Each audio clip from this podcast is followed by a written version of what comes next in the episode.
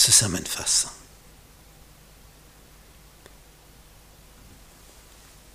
Gott, der Bündnispartner. Wenn sich zwei verbünden und einer ist wesentlich stärker, so ist das für den Schwächeren natürlich eine feine Sache. Denn durch den Stärkeren wird er auch so stark. Er hat so einen starken Bündnispartner. In früheren Zeiten war es oft so, wenn du merkst, da kommt ein übermächtiger Gegner auf dich zu, dann versuchst du als König eines Volkes, dich mit einem anderen König zu verbinden, damit du stärker wirst, dass du dem etwas entgegenzusetzen hast, der da auf dich zukommt, damit du nicht untergehst. Bündnisse waren also immer wieder Zweckbündnisse, um stärker zu werden. Dieses Stärkerwerden war aber jetzt in Bezug auf Gott ein unendliches Stärkerwerden. Darum ist es ja so nachteilig für die Israeliten gewesen, wenn sie diesen starken Bündnispartner vernachlässigt haben. Als Gott einen Bund mit Noah schließt, nachdem der rauskommt aus der Ache, da haben wir auch schon das Tieropfer, der Herr roch den lieblichen Geruch.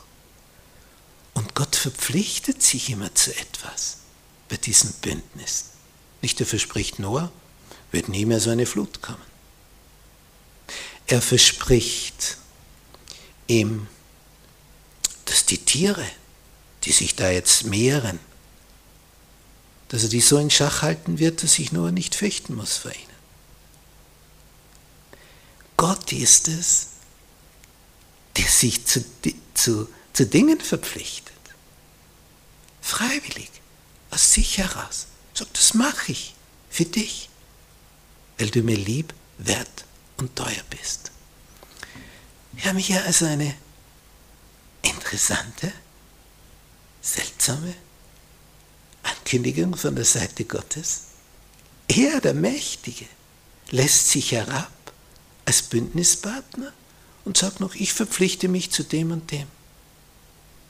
Und darum ist es ja so unvorstellbar abwegig, wenn dieser Riesenvorteil mit so einem starken Partner vom Schwächeren vernachlässigt wird. Weil damit bist du schwach. Und die Engel, die uns so beobachten, die werden sich oft denken, wie kann man nur so dumm sein? Wie, wie kann man seinen stärksten Bündnispartner weglassen und versuchen allein die Dinge anzupacken? Doch verrückt. Und, und wie soll man das argumentieren? Mit welcher Logik? Wenn man so einen starken Partner hat, wegzugehen, wieder schwach zu sein, allein zu sein. Und es ist immer eine Vertrauens- oder Misstrauensgeschichte. Wenn Menschen weggehen, dann misstrauen sie ihrem starken Partner. Ihr wird der wohl und am Ende verliere ich etwas dabei. Sie sehen nicht mehr den Gewinn in der Sache. Sie sehen nur mehr Verlust und dann gehen sie. Weil der Feind es ihnen eingeredet hat. Darum brauchen wir immer wieder das Wort, das wir begreifen. Das gilt der steht zu uns. Er ist der wahre Bündnispartner. Wir wären ja sehr zu bedauern, wenn wir das nicht beachten würden, was er uns anbietet. Es ist nur logisch, ihm treu zu bleiben für die Qualitätssicherung der Zukunft unseres Lebens. Er ist der starke Partner.